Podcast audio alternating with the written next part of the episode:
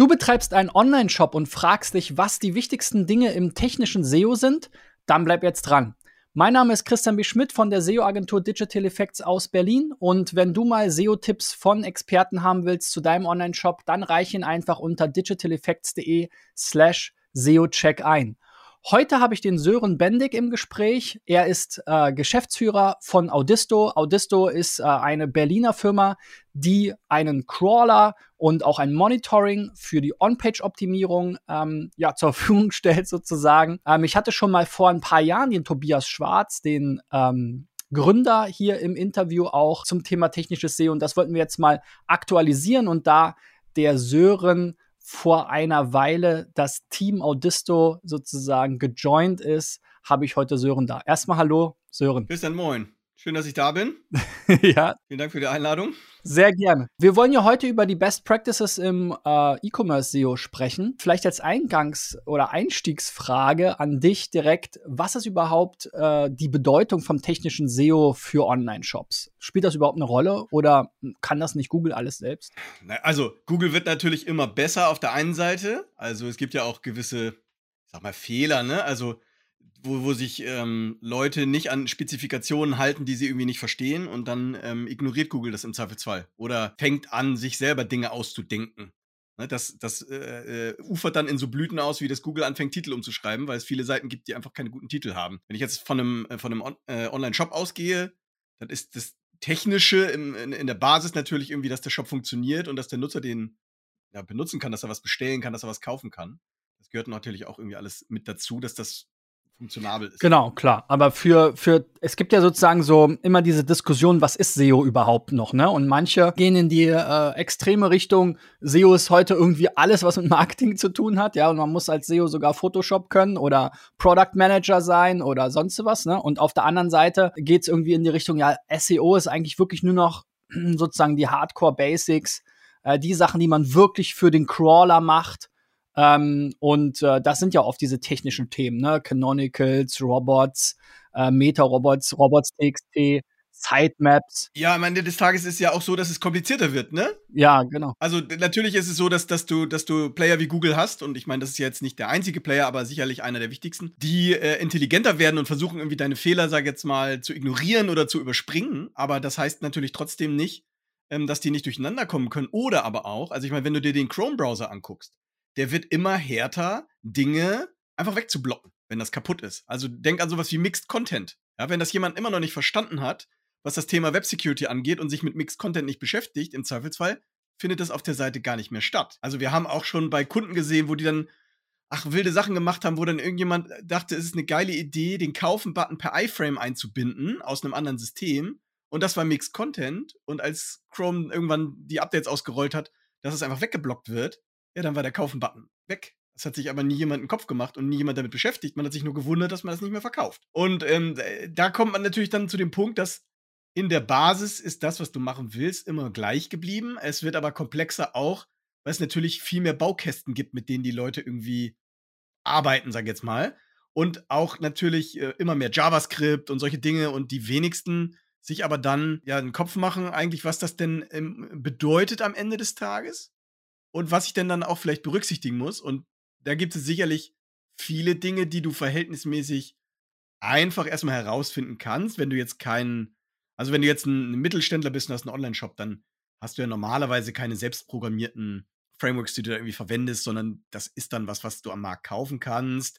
Das hat sicherlich auch Kinken und du kannst es kaputt machen, aber zumindest weißt du irgendwie, dass du keine, keine, keine super merkwürdige Magic hast, die irgendwie ganz schwierig zu debuggen ist. Also ich denke da jetzt an sowas wie Device-Weichen und so, ne? Gerade die Mittelständler haben gerne mal vom Bekannten, eines Bekannten, äh, dessen Schwager irgendein selbstprogrammiertes Shop, habe ich auch schon erlebt. Aber ja, ähm, äh, hast natürlich recht, es gibt gewisse Standards. Ähm, aber lass uns doch mal einsteigen. Du hast jetzt schon so ein äh, paar Sachen sozusagen angerissen. Was sind denn wirklich die wichtigsten Stellschrauben für Shops im Bereich technisches SEO? Ich glaube einfach, dass man im Hinterkopf haben muss, dass der Kunde, dass der User heutzutage verwöhnt ist. Also es gibt ja nicht nur dich als Shop, sondern es gibt irgendwie zehn andere, die machen äh, ähnlich das, was du tust. Und es gibt die, also die wenigsten Shops haben so ein Alleinstellungsmerkmal, dass es eigentlich egal ist, was sie machen, sondern wenn du dem Nutzer eine schlechte Experience anbietest, dann kann das sein, dass der total schnell abgenervt ist und dann geht er einfach zum nächsten in den SERPs und kauft einfach woanders. Da wundere ich mich manchmal, dass du den Eindruck hast, es gibt viel zu wenig Leute, die irgendwie ihr eigenes Produkt, also in dem Fall den Shop, einfach auch mal ausprobieren. Ich habe ähm, vor ein paar Wochen habe ich einen, einen mittelständischen ähm, Shop gehabt, ähm, die sich unsere Software angeguckt haben. Und ähm, da war es dann so, dass SEO eine relativ geringe Rolle gespielt hat, weil sie sagten, ja, wir verkaufen über den Shop halt wenig und deswegen hat das, ist das einfach nicht relevant. Dann guckst du in den Shop rein und sagst so, ja, aber es hat ja einen Grund, weil das Ding komplett kaputt ist. Habt ihr das denn mal selber benutzt? Da haben die zwei Systeme irgendwie miteinander verheiratet und haben quasi die, die Startseite und die Kategorien aus einem anderen System generiert. Und sobald du zwei Klicks im Shop gemacht hast, ist die komplette Experience eingebrochen und du konntest auf den Produkten überhaupt gar nicht mehr richtig navigieren. Es hat Ewigkeiten gedauert, eine Produktseite zu laden. Das macht doch keiner, hat doch keiner Bock drauf. Du sagst aber, dafür brauchst du noch nicht mal irgendwie technisches Grundwissen. Dafür musst du dich einfach nur mal selber durchklicken. Dann klick dich doch mal durch deinen Shop. Überleg doch mal, was willst du verkaufen? Und wie findet das denn jemand? Und was ist denn dann irgendwie der Funnel? Und wo geht der dann lang? Und legst doch mal irgendwie in deinen Warenkorb und guck doch mal, wie ist denn die Experience? Das, also, das, das ist ja sicherlich, also performancemäßig, sag jetzt mal so die Basics.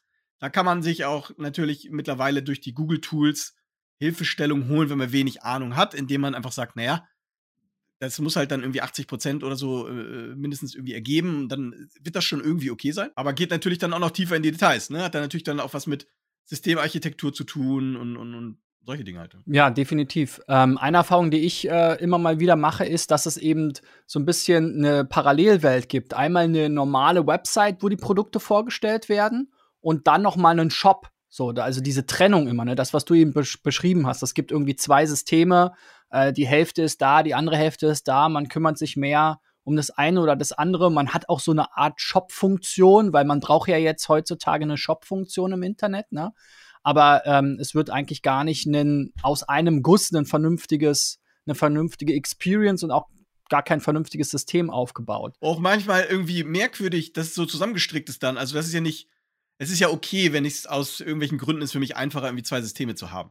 Aber ich muss ja zumindest irgendwie so eine, so eine seamless Experience irgendwie dem Nutzer anbieten. Ich hatte letztens eine Seite, ähm, äh, die ich äh, angeschaut hatte und da war es auch so, die haben eine, eine Webseite gehabt, wo die Landingpages waren mit Informationen, da haben die auch Produkte vorgestellt und dann haben die ihren, ihren Magazin, haben sie nochmal wieder auf einer anderen Seite gehabt, da haben sie auch nirgendwo irgendwie darauf hingewiesen, dass du jetzt, also das war gar nicht erkenntlich, dass du irgendwo anders hingehst. Aber also sie haben eine Landingpage gehabt oder also, also eine Seite, wo sie die Produkte vorgestellt haben. Da war alle Informationen drin zu diesen Produkten und es gab einen Shop. Aber glaubst du, die haben die Landingpages mit den Produktseiten aus dem Shop verlinkt? Es war einfach eine reine Informationsseite und du hättest also in die Navigation gehen müssen oben und hättest dann in den Shop wandern müssen, um das kaufen zu können. Anstatt da unten zu sagen, ich lese es jetzt ja gerade über dieses Produkt, das will ich haben. Wo ist mein Call to Action? Da sind wir wieder bei diesem Funnel einfach selber mal durchspielen und gucken. Eine spannende Thematik in dem Bereich äh, Shop SEO ist auch immer, ähm, was wie, also was optimiere ich mehr, Kategorien oder Produkte? Ja, jetzt gibt es so im, im SEO ja so ein bisschen den Best Practice. Wir konzentrieren uns auf die Kategorien, weil die sind eben beständig. Da meistens habe ich auch eine Suchanfrage, die eben eher generisch ist, wo ich vielleicht eine Liste an Produkten haben will. Ich stelle aber auch immer häufiger fest, dass Google in den Suchergebnissen bei gewissen Produktgruppen ähm, gar keine Kategorieseiten mehr zeigt, sondern tatsächlich mittlerweile die Produktdetailseiten bevorzugt. Ähm, wie siehst du das ganze Thema Kategorien versus Produktdetailseiten? Also Google testet dann natürlich viel, ne? Und Google zeigt dann mal von dir eine Kategorie an und zeigt dann mal eine Produktseite an und, und probiert da einfach aus. Also ich glaube, für den aus, aus Nutzersicht muss beides irgendwie funktionieren. Also weil natürlich ist es für dich charmanter, wenn jetzt jemand eine generischere Suchanfrage hat, dass er auf deiner Kategorie landet, wo du zumindest die Chance hast, ihm irgendwie zehn Produkte zu zeigen. Und er kann dann äh, tiefer in den Funnel reingehen. Aber du musst heutzutage auch immer davon ausgehen, dass der Nutzer mit einem Hubschrauber aus der Suche irgendwo bei dir auf, auf den Shop abgesetzt wird. Quasi Bruch landet. Naja, vielleicht, ne? Aber ähm, häufiger äh, oder häufig ist das so, dass das das dann optimiert wird von der Startseite in die Kategorien, aber irgendwie vergessen wird, dass der Nutzer ja über die Suchanfrage mitunter direkt auf dem Produkt landet und es kann ja sein, dass das nicht das Produkt ist, was er haben will. Der sucht einen schwarzen Pullover. Vielleicht ist nicht das der schwarze Pullover. Das heißt, wenn ich keine Recommendation Engine habe und auch nicht vielleicht eine sinnvolle Breadcrumb irgendwie verwende oder auf andere Art und Weise dem Nutzer es ganz einfach mache, in die Kategorie zu springen, verliere ich den Nutzer da. Dann geht er lieber wieder über die Google-Suche. Insofern ist es also, also erstmal aus der Nutzer-Experience selbstverständlich zu optimieren, und zwar beide Seiten. Ähm, wenn ich es mir aussuchen kann, äh, und ich habe viele gleichartige oder ähnliche Produkte, dann würde ich natürlich immer präferieren, dass die Kategorieseite dazu ähm, rankt, äh, weil ich einfach viel besser meine Produkte irgendwie anbieten und präsentieren kann. In der Struktur kommen wir vielleicht später nochmal dazu, aber da ist es ja so, dass ich einfach darauf achten muss, dass ich, wenn ich ähm, in, in, diversen Klicks in meinem Shop versteckt ein Produkt habe, dann kann es das sein, dass die halt irgendwelche Thresholds nicht erreichen ähm, und es deswegen entweder gar nicht irgendwie äh, richtig ins Ranking schaffen oder halt auch kein gutes Ranking bekommen. Und da kann ich natürlich durch sinnvolle Optimierung Startseite, Kategorien, Produkte. Habe ich vielleicht zu viele Produkte? Ist das zu verschachtelt? Muss ich Unterkategorien noch einführen oder sowas? Da muss ich schon so ein bisschen Gehirnschmalz reinstecken. Das ist von der Art meiner Produkte abhängig, ist aber auch von der Menge abhängig. Und äh, dann gibt es natürlich viele Dinge, die so im Detail stecken. Ne? Also wir erleben immer wieder zum Beispiel, dass sich Leute über Paginierung keinen Kopf machen. Wenn ich irgendwie einen, einen sinnvoll durchdesignten Shop habe irgendwie und, und eine sinnvolle Informationsarchitektur habe, dann kann ich an vielen Stellen auf eine exzessive Paginierung verzichten. Für viele ist es aber einfacher, das Existierende, was ich habe, zu, zu justieren oder daran zu gehen. Und auch bei Paginierung muss ich mir natürlich eigentlich ein, ein Konzept machen. Was sieht denn dann der Nutzer? Also du kannst ja davon ausgehen, kein normaler Nutzer klickt da irgendwie 20 Mal. Das macht ja keiner. Aber was sind denn die ersten drei Seiten, die du ihm anzeigst? Überlässt du das dem Zufall oder sind das die Produkte, die du am besten verkaufst oder wo deine Marge am besten ist oder die Bestseller oder was auch immer? Ne? Ich glaube einfach, dass es viele Dinge gibt, die im Detail stecken, wo man das einfach sehr strukturiert angehen muss und sich überlegen muss, an dieser Stelle sind folgende Dinge wichtig. Wenn der Nutzer an dieser Stelle in meinem System ist, was möchte ich denn, was er tut? Was ist denn mein gewünschter Funnel? Und funktioniert der auch umgekehrt? Ja, ja. Also gerade bei den, bei den Kategorieseiten, da muss man ja auch immer noch mal unterscheiden zwischen äh, Hauptkategorien und äh, dann eben Unterkategorien. Ne? Und äh, gerade bei den Hauptkategorien sehe ich halt auch immer wieder, dass dann im Endeffekt eine beinahe endlose Liste aller Produkte aus allen Unterkategorien paginiert werden, was natürlich für den Nutzer überhaupt kein, keinen Sinn macht und auch für die Suchmaschine am Ende eher verwirrend ist als alles andere. Insofern wäre es da aus meiner Sicht immer so ein, so ein Tipp zu sagen, okay, bei den Oberkategorien wirklich nur Topseller zeigen und dann eben die Unterkategorien, ähm, anstatt dort alles aufzulisten und im Prinzip auf eine Paginierung zu verzichten. Würdest du dem zustimmen? Ja, ich würde vor allen Dingen ähm, nichts dem Zufall überlassen. Also, wenn du jetzt ein Shopsystem verwendest, was du nicht selber gebaut hast, dann hat das irgendwelche Funktionalität und irgendwelche Dinge sind irgendwie vorsortiert und irgendwie äh, also es gibt irgendwie eine Logik dahinter. Die muss aber nicht gut sein und die vielleicht passt die auch nicht auf mich. Das heißt, wenn ich irgendwas dem Nutzer anzeige, irgendwelche Listen, egal was das für eine Liste ist, ne?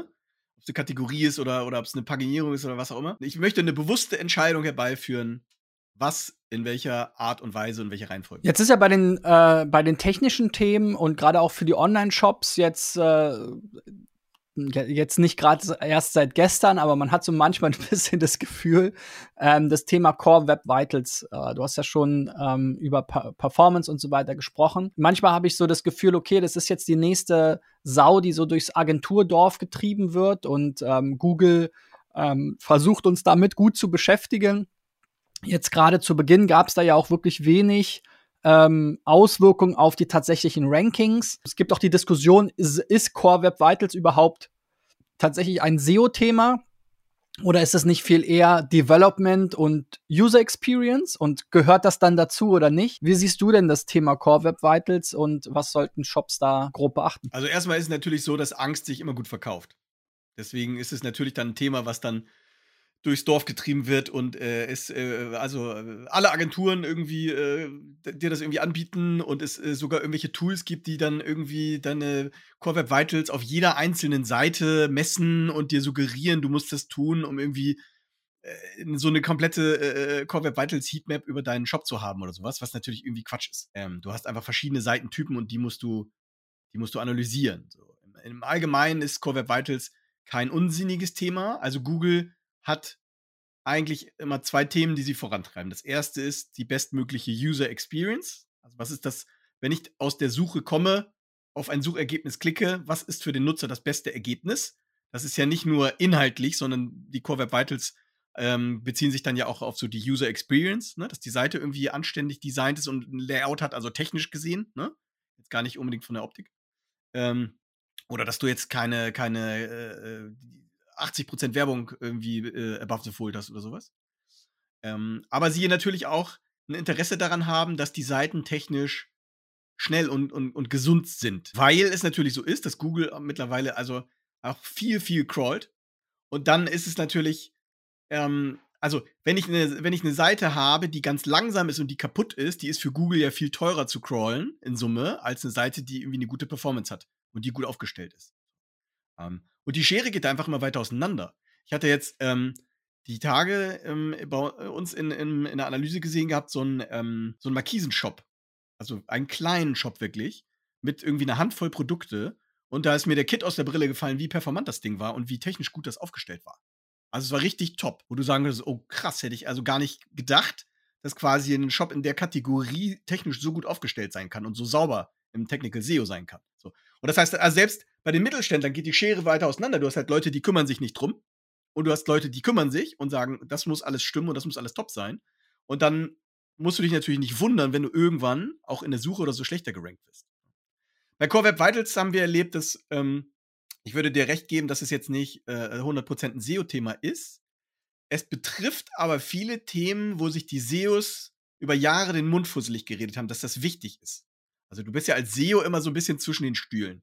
Wie viele Unternehmen haben jetzt wirklich jemanden, der sich über, um die User Experience kümmert, wenn der Nutzer über die Suche einsteigt auf die Seite? Ich kenne Unternehmen, da ist der SEO dafür zuständig, die UX von den wichtigen Landingpages zu designen. Eigentlich keine Aufgabe für den SEO, aber es ist einfach historisch so gewachsen in dem Unternehmen. So, und insofern, ich kenne viele SEOs, die mit Core Web Vitals in der Lage waren, einfach Themen unterzubringen, wo sie gesagt haben, das ist wichtig und ich weiß, dass das sich positiv auch auf unsere Rankings und die Suchmaschinen-Traffic äh, und die Conversions irgendwie, ähm, dass es einzahlen wird. Aber bislang hat mir mal keiner zugehört. Aber jetzt kann ich wenigstens sagen, Google sagt, das ist wichtig. Und außerdem hat Google uns ein Tool gegeben, da kann ich hier unsere Startseite reinschmeißen und dann siehst du, äh, alles schlecht. Auch jemand, der kein technisches Verständnis hat, versteht, okay, Google sagt, es ist wichtig. Es ist ein offizielles Google-Tool, was mir sagt, irgendwie, wir sind schlecht. Okay, ich verstehe, wir müssen was machen. Das hast du ja häufig in diesem, in diesem, in diesem SEO-Bereich und, und vor allen Dingen auch in dem Technical ähm, SEO-Bereich, dass du Geschäftsführer hast oder wenn dieses Unternehmen ein bisschen größeres Management hast, die die Themen einfach nicht gut genug verstehen und dann irgendwie sagen, naja, wir machen, wir machen ja irgendwie was. Äh, ist doch alles okay. Wir haben ja irgendwie einen Uplift von 10%. Und du oder ich, wir würden da drauf gucken und dann kriegst du Gänsehaut und denkst, oh, ihr könntet nicht 10% machen, ihr könntet irgendwie 180% Uplift machen, wenn ihr es halt anständig machen würdet. So. Und dann würdest du natürlich auch mehr Geld verdienen. Also das ist immer so dieses, äh, wo man gucken muss. Aber in Summe, also ja, natürlich irgendwie wird es durchs Dorf getrieben. Ähm, da muss man irgendwie ein bisschen, bisschen Ruhe bewahren und muss sich das irgendwie angucken.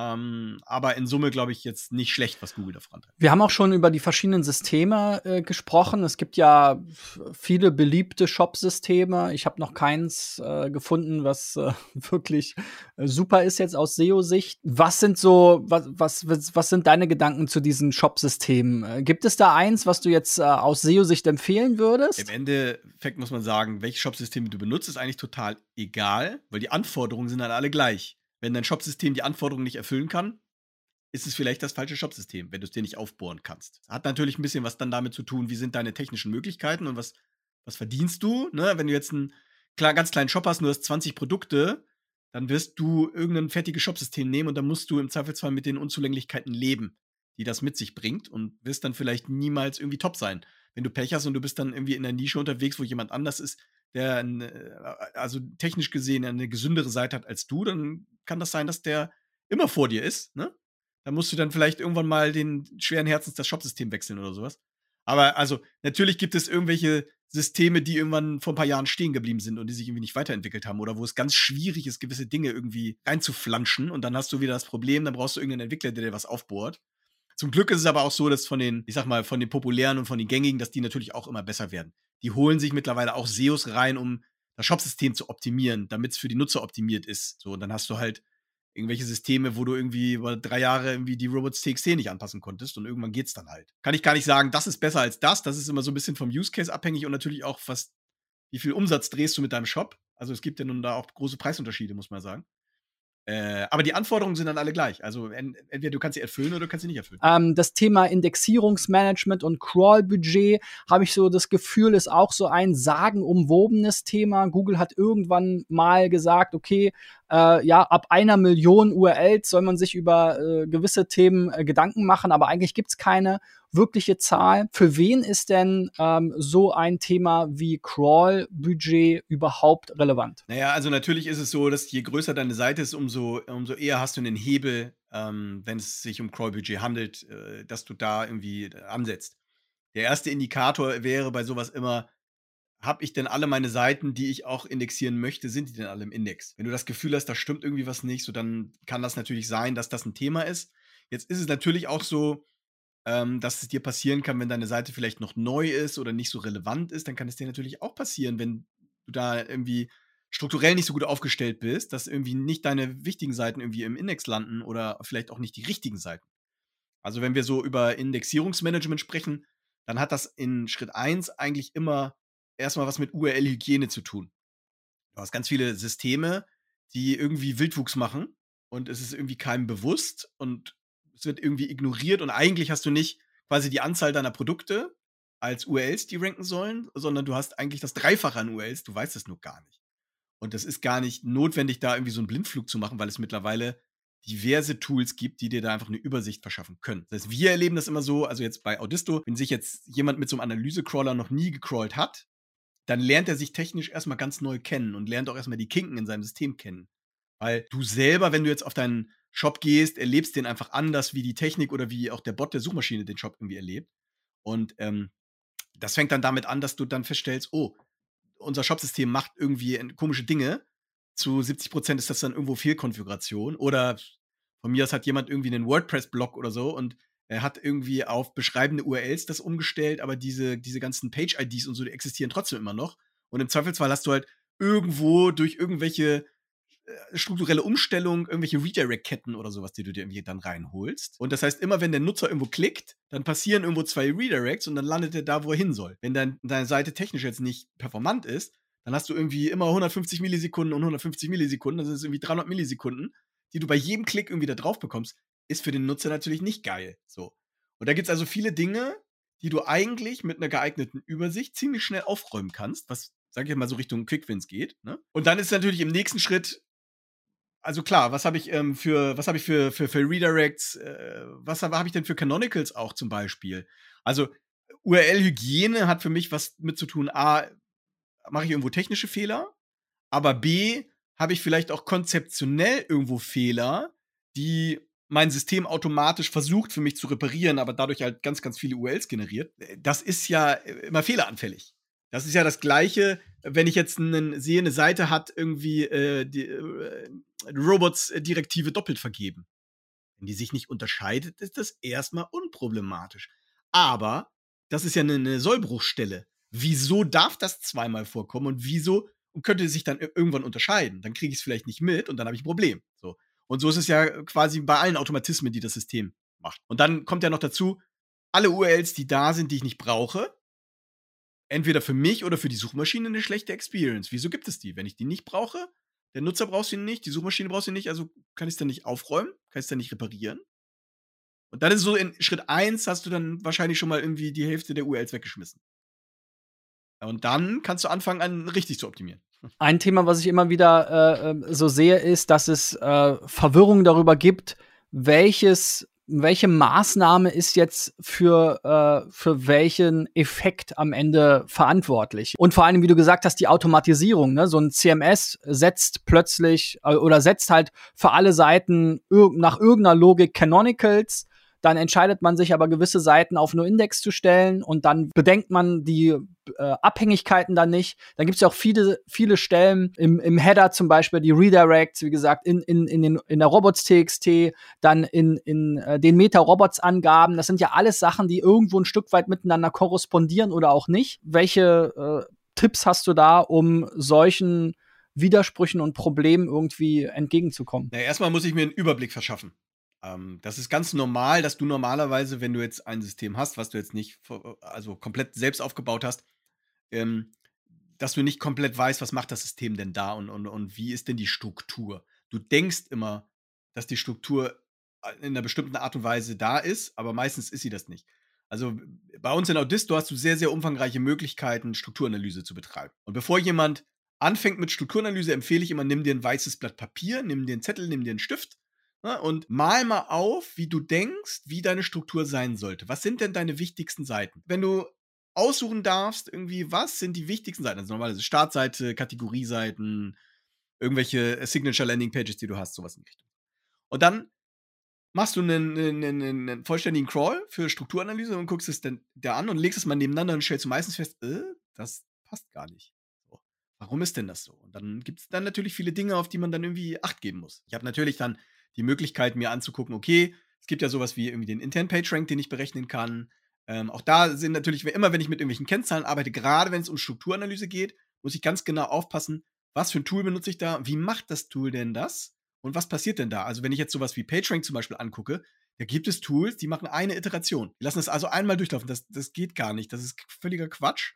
Ne, du musst also mehrere Iterationen äh, durchlaufen lassen, bis sich dann die Nachkommastellen nicht mehr ändern. Ähm, und, und da steckt dann schon der Teufel im Teil, deswegen ich so ein bisschen gucken. Und dann ähm, habe ich einfach verschiedene Möglichkeiten zu schauen. Zum Beispiel meine Autorität oder auch der, der, der Char-Rank, also was sind gute Hubs, ne? Also du hast ja den, den Page-Rank, das ist eine, eine, Autoritätsmetrik, da siehst du, was sind intern wichtige Seiten.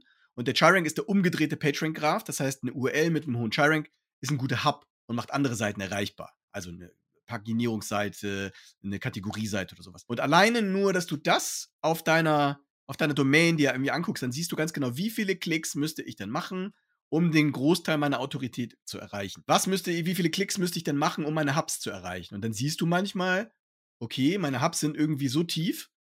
Warum ist das so? Und dann, dann verfolgst du das mal und siehst, ah, okay, wir müssen einfach quasi, wir müssen Unterkategorien einführen. Wir haben einfach so einen so so ein Kategoriebaum uns irgendwie gebaut, dass ich irgendwie zehnmal klicken muss, bis ich irgendwie da hinkomme, wo irgendwie die Musik spielt mit den Produkten. Das macht keinen Sinn. Also muss ich es weiter nach oben ziehen. Und da gibt es relativ einfache Ansichten, die dir so einen Indikator geben können für sowas. Aber in Summe muss man einfach sagen, alles, was irgendwie Thema Strukturanalyse ist, ist, ist, ist kompliziert. Ja, ich, äh, ich erlebe auch immer wieder, dass es dann dort eben äh, sozusagen so ein bisschen die, die Berührungsangst gibt, Seiten aus einer logisch oder fachlich erstellten Struktur irgendwie in eine andere Ebene zu heben. Ne? Also wir haben das bei Online-Shops ganz oft, dass wir merken, okay, jetzt zum Beispiel, sagen wir mal, die, die, die Kategorie Nasenspray in der Apotheke, ja. Ähm, Nasenspray wichtiges Produkt für Apotheken. Ähm, gibt es schon mal zweimal, einmal für, ähm, einmal für Erkältung, einmal für Allergiker.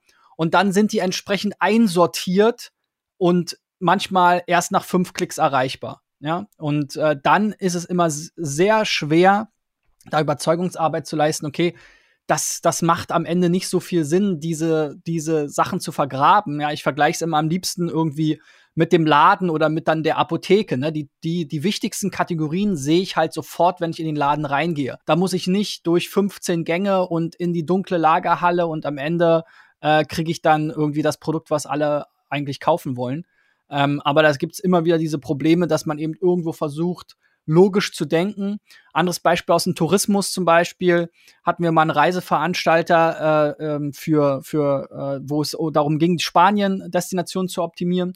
Und die haben eben auch angefangen, okay, wir haben Spanien, dann haben wir spanisches Festland, dann haben wir Inseln, Gruppen, dann haben wir äh, die Kanaren und die Balearen und dann irgendwo darunter haben wir dann Mallorca. Ne? Und dann war das, war irgendwie Mallorca was, was die wichtigste Destination in, in Spanien ist und was, was äh, häufiger gesucht wird, Mallorca-Urlaub als Spanien-Urlaub, ähm, war dann irgendwo in der dritten, vierten, fünften Ebene versteckt. Und dann habe ich es einfach so mal gemacht, dass wir mal mit Post-its so wie du gesagt hast, diese Visualisierung gemacht haben, diese Struktur mal an so, an so ein Whiteboard geklebt haben, so wie die sich das gedacht haben oder so wie sie es sich jetzt aus der fachlichen Sicht oder geografischen Sicht gedacht haben.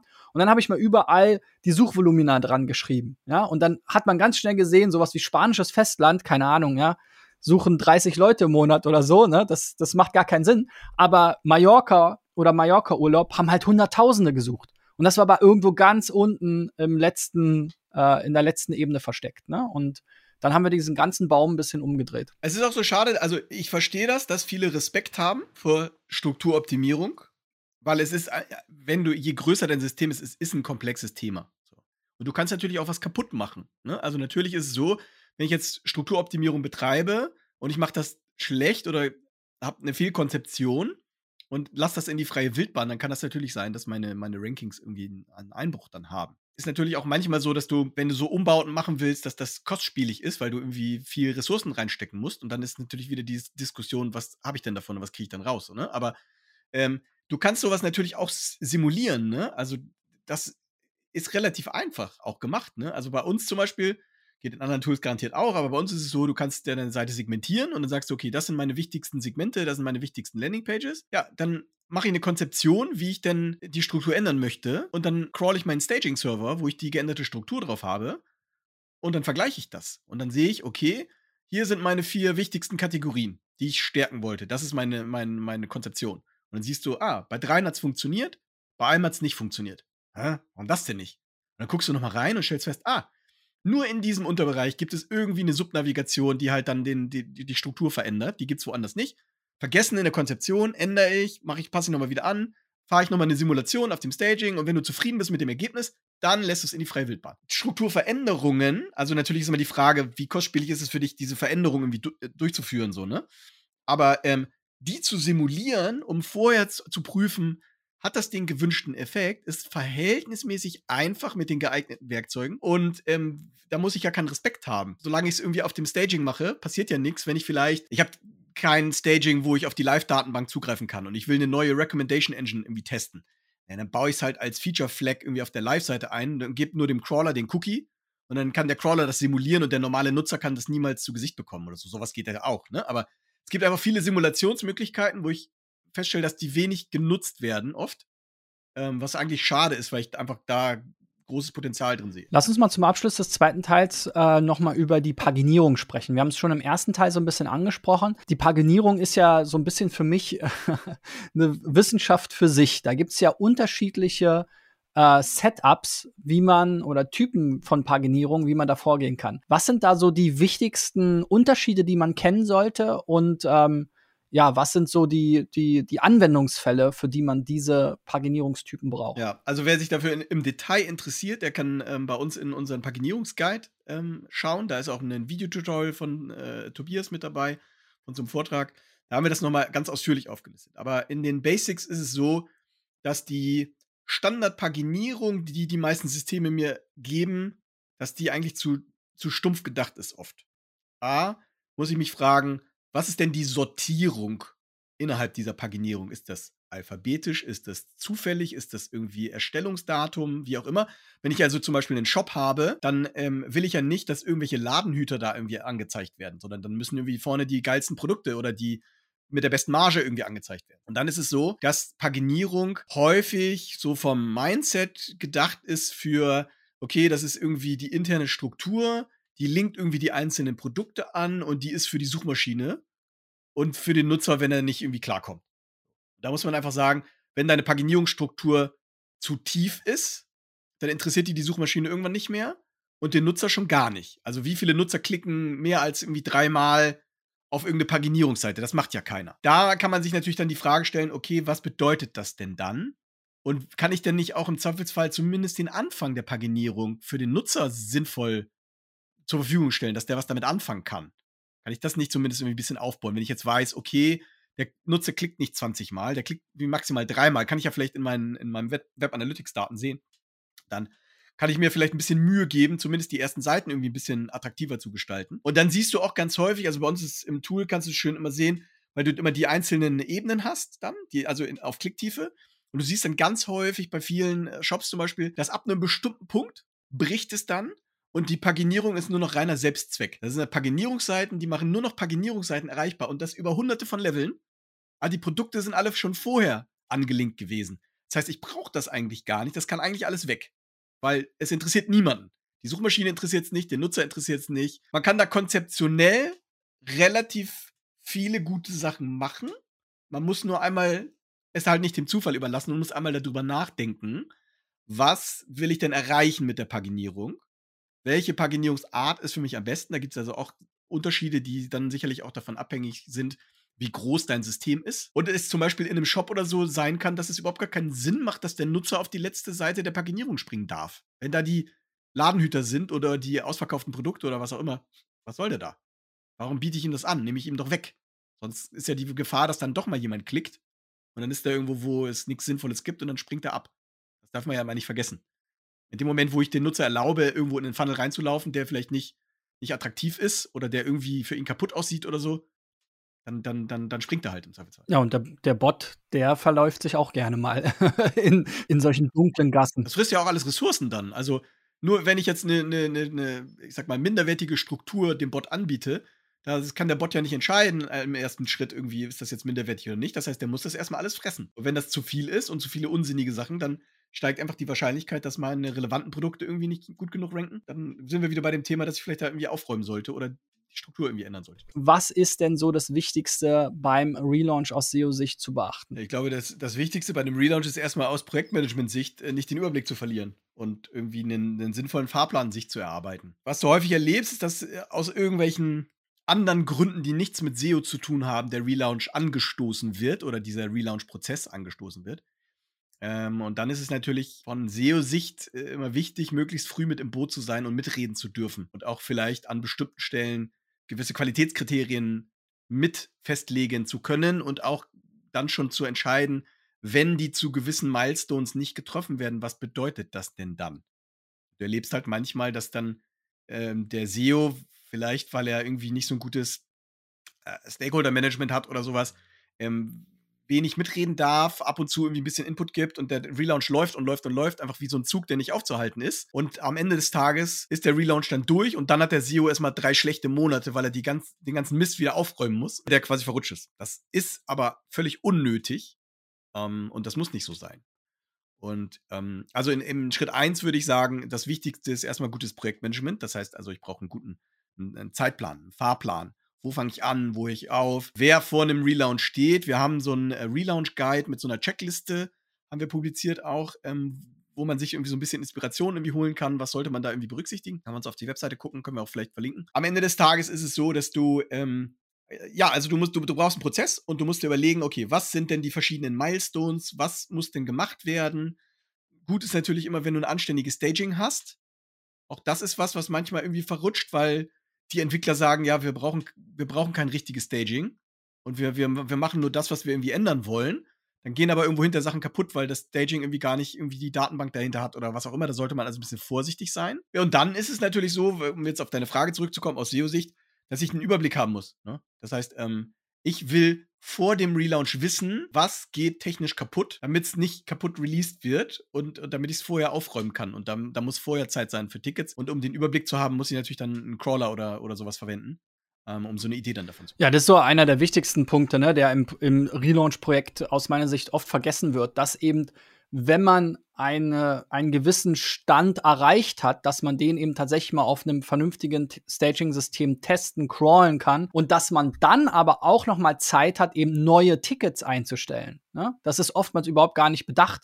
Es wird halt gesagt, okay, das und das und das wollen wir alles haben und dann wird da durchgerannt und dann ist es fertig und dann soll es am nächsten Tag live gehen. Und es ist überhaupt nicht dieser Puffer bedacht, okay, lass uns die Seite einmal wirklich komplett durchprüfen, lass uns gucken, dass alles eben äh, äh, sozusagen heil ist, nichts kaputt gegangen ist und dass wir vor allem auch äh, strukturell aus SEO-Sicht nichts ähm, verschlechtern. Und daraus ergeben sich in aller Regel immer noch mal neue Aufwände und man muss dafür neue Zeit einplanen. Das ist das, was ich mal als erstes sage.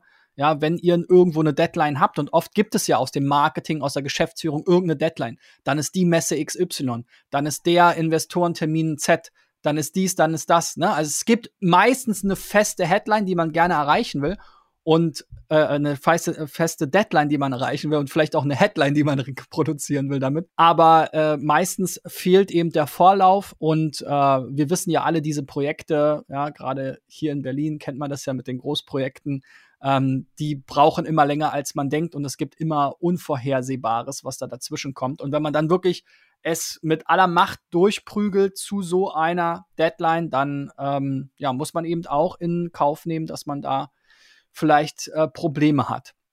Was kann man denn in diesem Prozess überhaupt automatisieren? Den kannst du natürlich bis zu einem gewissen Grad automatisieren. Also was, ähm, was wir jetzt äh, unseren Kunden empfehlen, ist, wenn du in so einem, so einem Relaunch-Prozess bist, dass du ganz am Anfang die Qualitätskriterien festlegst, wo du sagst, okay, die neue Seite muss folgende Qualitätskriterien erfüllen. Ähm, das ist natürlich dann in erster Linie jetzt aus der SEO-Brille. Das können aber natürlich auch andere Dinge sein, die du auch mit irgendwie testen kannst. Und was du natürlich dann machen kannst, also beispielsweise jetzt mit unserem Crawler, machen die Kunden das so, dass sie ähm, per Scheduler automatisiert Crawls anstoßen. Das heißt, du hast deine Staging-Umgebung, an der wird ja permanent geschraubt und da wird ja permanent gearbeitet. Und dann sagst du, na gut, in der langen Phase, Vorbereitungsphase vorher, ab da, wo quasi die erste Beta-Version irgendwie auf Staging ist, fange ich an, einmal die Woche ähm, automatisch crawlen zu lassen. So, dann hast du auch sämtliche äh, äh, Veränderungen und Kennzahlen und du siehst quasi dann auch in so einer, in so einer, in so einer Trend, äh, in so Trendcharts und sowas kannst du ja sehen, bei bestimmten Problemen oder Themen wird das besser oder wird das irgendwie schlechter? Wird da, äh, es muss ja nicht immer nur besser werden. Es kann ja auch mal irgendwas vermurkst werden, wo es irgendwie schlechter wird. Ne? Und dann kannst du zumindest die Hand heben und sagen, ey, sorry, aber da, da stimmt doch irgendwas nicht. Ähm, und dann ist es natürlich so, dass wenn es jetzt in die, in die heiße Phase geht, also zum Richtung Release, ähm, dann äh, wechsle ich das vielleicht dann auf täglichen Intervall und, und, und, und crawl dann.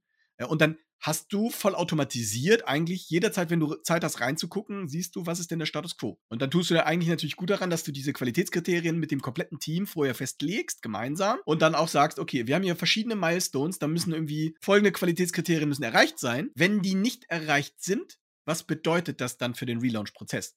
Wenn ich es mir erlauben kann, dann würde ich zu diesen äh, äh, Milestones immer irgendwie so eine Art äh, äh, Veto-Runde quasi äh, erlauben. Ne, das heißt also, du hast abgesprochen, irgendwie diese 30 Kriterien müssen erfüllt sein. Und dann äh, machst du eine Analyse zu den Milestones und stellst fest, ja, 20 sind es aber nicht.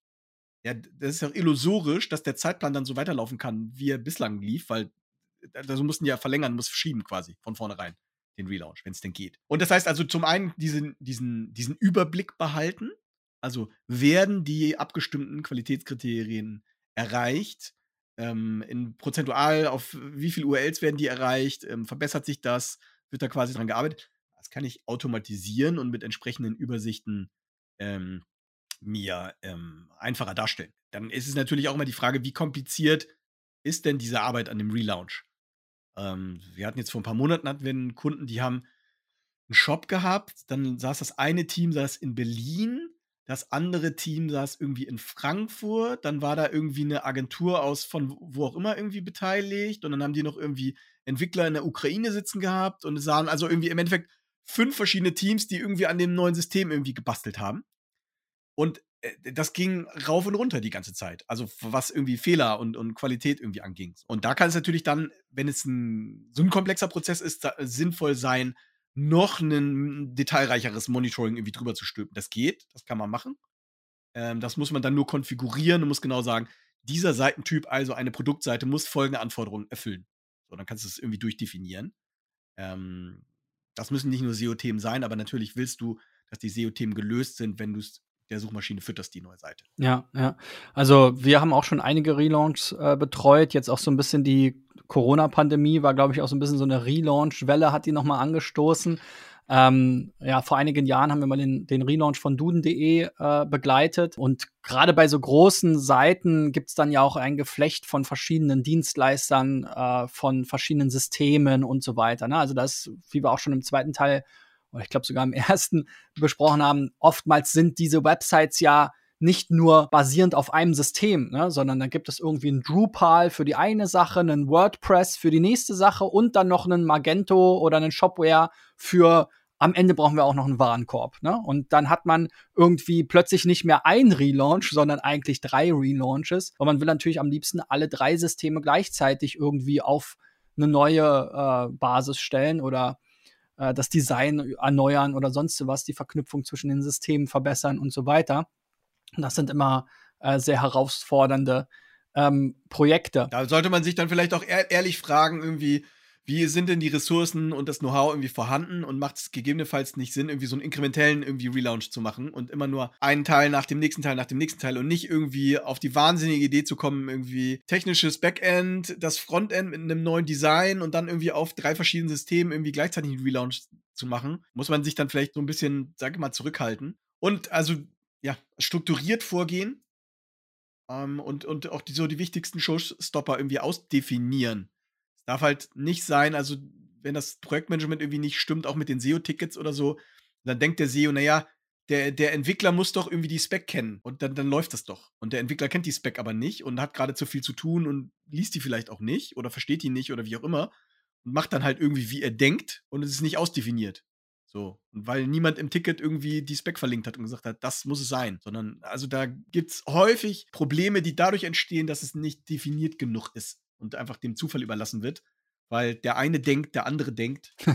Aber Gedankenlesen ist halt immer schwierig. Ja, äh, so, ein, so ein Relaunch ist ja auch immer ein großes Investment, also zumindest für die meisten Firmen. Und äh, wie bei jedem Investment sollte man sich tatsächlich auch über seine eigene Risikofreude Gedanken machen. Ne? Also wie du schon gesagt hast, äh, wenn ich jetzt aus SEO-Sicht maximal risikofreudig sein will, dann ändere ich das CMS, dann ändere ich das Design, dann ändere ich am besten noch die Struktur und, und die wichtigsten Inhalte und habe eine komplett neue URL-Struktur und dann wird's halt besonders risikobehaftet. Ne? Und je risikoaverser man ist, je weniger Risiko man eigentlich eingehen kann, ähm, desto weniger sollte man am Ende ändern. Ne? Und halt, wenn dann eher, wie du gesagt hast, inkrementell machen und sagen, okay, wir ändern jetzt nicht alles auf einmal, sondern wir arbeiten uns erstmal vor. Das ist ja generell so, dass du, dass du, äh, also Unternehmen, die, sag ich mal, keine einschneidenden Probleme hatten, dass die manchmal vielleicht auch unbewusst irgendwie äh, äh, risikoaffiner sind, weil sie einfach noch nie irgendwie äh, einen auf die Mütze gekriegt haben. Wenn du jemand anders hast, die irgendwie schon mal technisch irgendwelche Probleme hatten, die die 10.000 Euro gekostet haben, dann weiß der aber ganz genau, was es ihm wert ist in dem Moment. So. Ähm, und, und, und das ist natürlich einfach was, also es ist überhaupt nicht nötig, den Relaunch irgendwie dem Zufall zu überlassen. Ich sehe manchmal, dass dann irgendwie bei so einem Relaunch, dann wird dann irgendwie zweimal wird dann mit irgendeinem Desktop-Crawler-Tool irgendwie gecrawlt und das war's.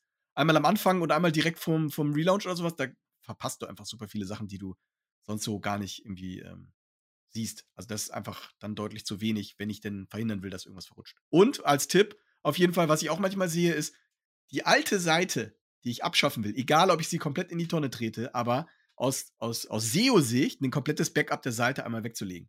Also mindestens irgendwie einen vollständigen Crawl, wo ich weiß, das war der, interne Linkgraph, das sind alle URLs gewesen, die ich gehabt habe. Das auf jeden Fall als Backup mir weglegen, falls nämlich was verrutscht oder du dann doch feststellst, oh, äh, äh mit den äh, Redirects gab es jetzt irgendwie Probleme, da ist Information verloren gegangen oder whatever, hast du zumindest immer noch die Chance, äh, an der alten Seite noch irgendwie zu lernen und zu gucken. Ja, sehr schönes äh, Schlusswort auch für diesen Teil, würde ich sagen. Äh, Redirects, äh, glaube ich, verstehen sich fast von selbst, dass man die auch äh, natürlich braucht, dann, wenn man URLs ändert. Im Bestfall muss man sie gar nicht ändern.